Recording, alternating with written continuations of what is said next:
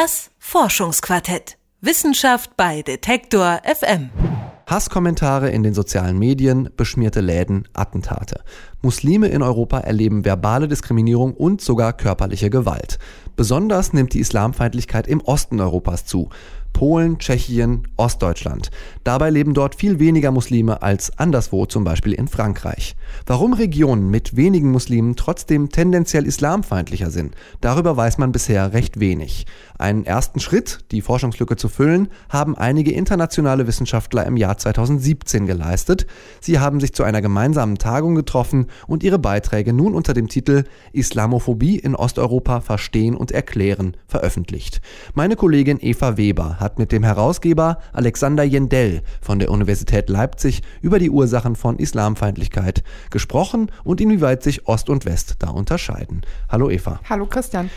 Bevor wir nach Osteuropa kommen, klären wir vielleicht einmal die Begriffe. Wenn ich Islam oder Muslimfeindlichkeit höre, dann ist das ja quasi selbsterklärend. Jemand wertet Muslime ab wegen ihrer Religion und der islamischen Werte.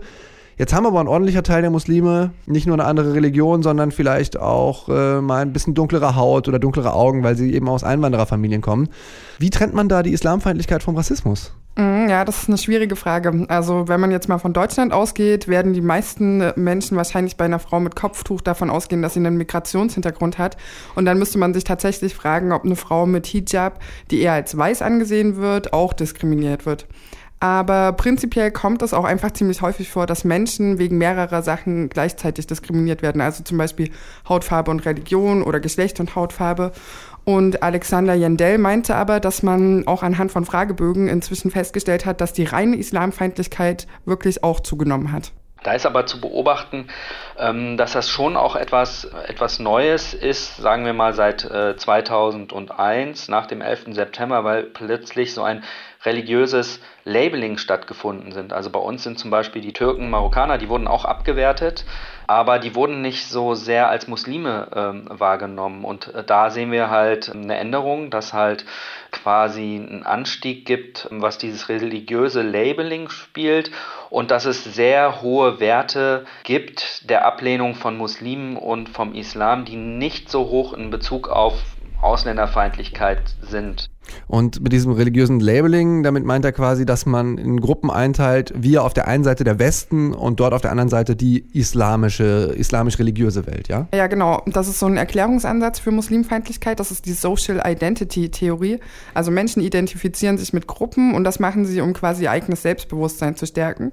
Also indem man die eigene Gruppe, also sei es jetzt ein Fußballverein oder die eigene Nation aufwertet und alle anderen im Gegensatz dazu abwertet. Wie ist das denn mit ökonomischen Aspekten? Oft hört man ja von Politikern in Kommentarspalten und manchmal auch an Stammtischen, dass Menschen, die finanziell nicht so gut dastehen, auch Angst haben, dass ihnen irgendwie quasi was weggenommen wird. Mhm, das ist auch so eine der gängigen Theorien, die Deprivationstheorie. Ähm, bei der muss man aber ein bisschen aufpassen, weil man empirisch feststellen konnte, dass es vor allem das subjektive Empfinden ist, was da ausschlaggebend ist. Weniger wie meine finanzielle Situation tatsächlich aussieht, als der Umstand, dass man sich irgendwie benachteiligt fühlt.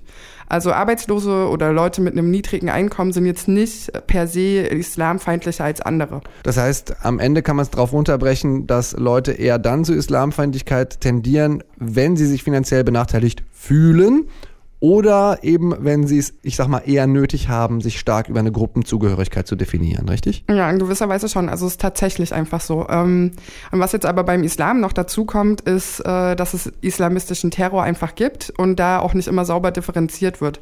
Und in der Sozialpsychologie hat man was ganz Interessantes herausgefunden, nämlich, dass Leute, die sich bedroht fühlen, stärker dazu neigen, sich mit ihrer eigenen Kultur und eventuell Religion zu identifizieren und andere nebenbei abzuwerten. Also wenn man jetzt äh, Pegida nimmt. Diese Bewegung kommt eigentlich aus äh, der am wenigsten religiösen Gegend der Welt und plötzlich fangen die Leute dort an, sich auf christlich-abendländische Werte zu berufen.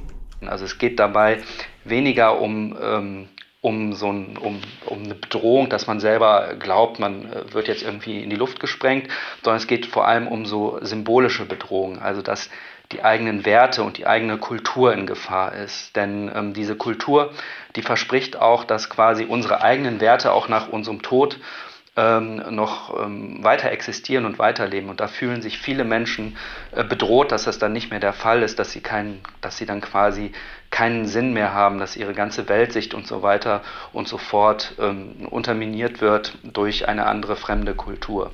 Jetzt stelle ich mir aber immer noch die Frage, warum haben ausgerechnet die Leute in Osteuropa Angst davor, von einer fremden Kultur unterwandert zu werden, wo diese fremde Kultur eben am wenigsten vorhanden ist? Mm, ja, darauf gibt die sogenannte Kontakthypothese die Antwort. Ähm, die ist auch der plausibelste Erklärungsansatz für Osteuropa, weil also weil es dort eben so wenig Muslime gibt.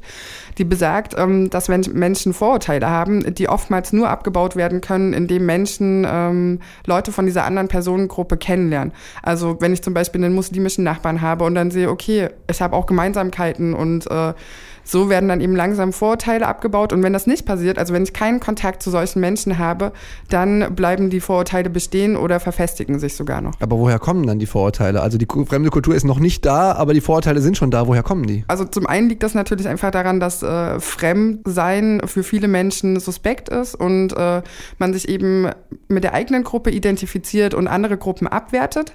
Und dann kommt aber auch noch was anderes ins Spiel. Das hat mir Alexander Jendell erklärt und das sind die Medien. Und natürlich auch die Konsumenten, denn schlechte Nachrichten verkaufen sich besser. Wenn es gute Nachrichten gibt, verkaufen sich die Zeitungen oder äh, nicht so gut. Es gibt also, es ist nicht nur die Medien daran beteiligt, sondern auch die Menschen, die nach so schlechten Nachrichten halt auch gucken. Und das ist halt ähm, äußerst problematisch, weil mit diesen Ängsten halt gespielt wird und Politik gemacht wird und halt auch dementsprechend die Berichterstattung halt auch ist. Also das ist ja auch hinlänglich belegt, dass Menschen tatsächlich gerne das lesen, was ihre Meinung bestätigt. Hm. Und wenn der Islam in den Medien besprochen wird, dann geht es meistens tatsächlich um Terrorismus oder um äh, Zuwanderung.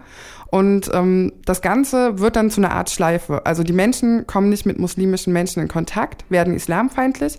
Die Medien verkaufen sich besser, wenn sie negativ berichten. Und die Menschen verfestigen so ihr Bild, das sie haben.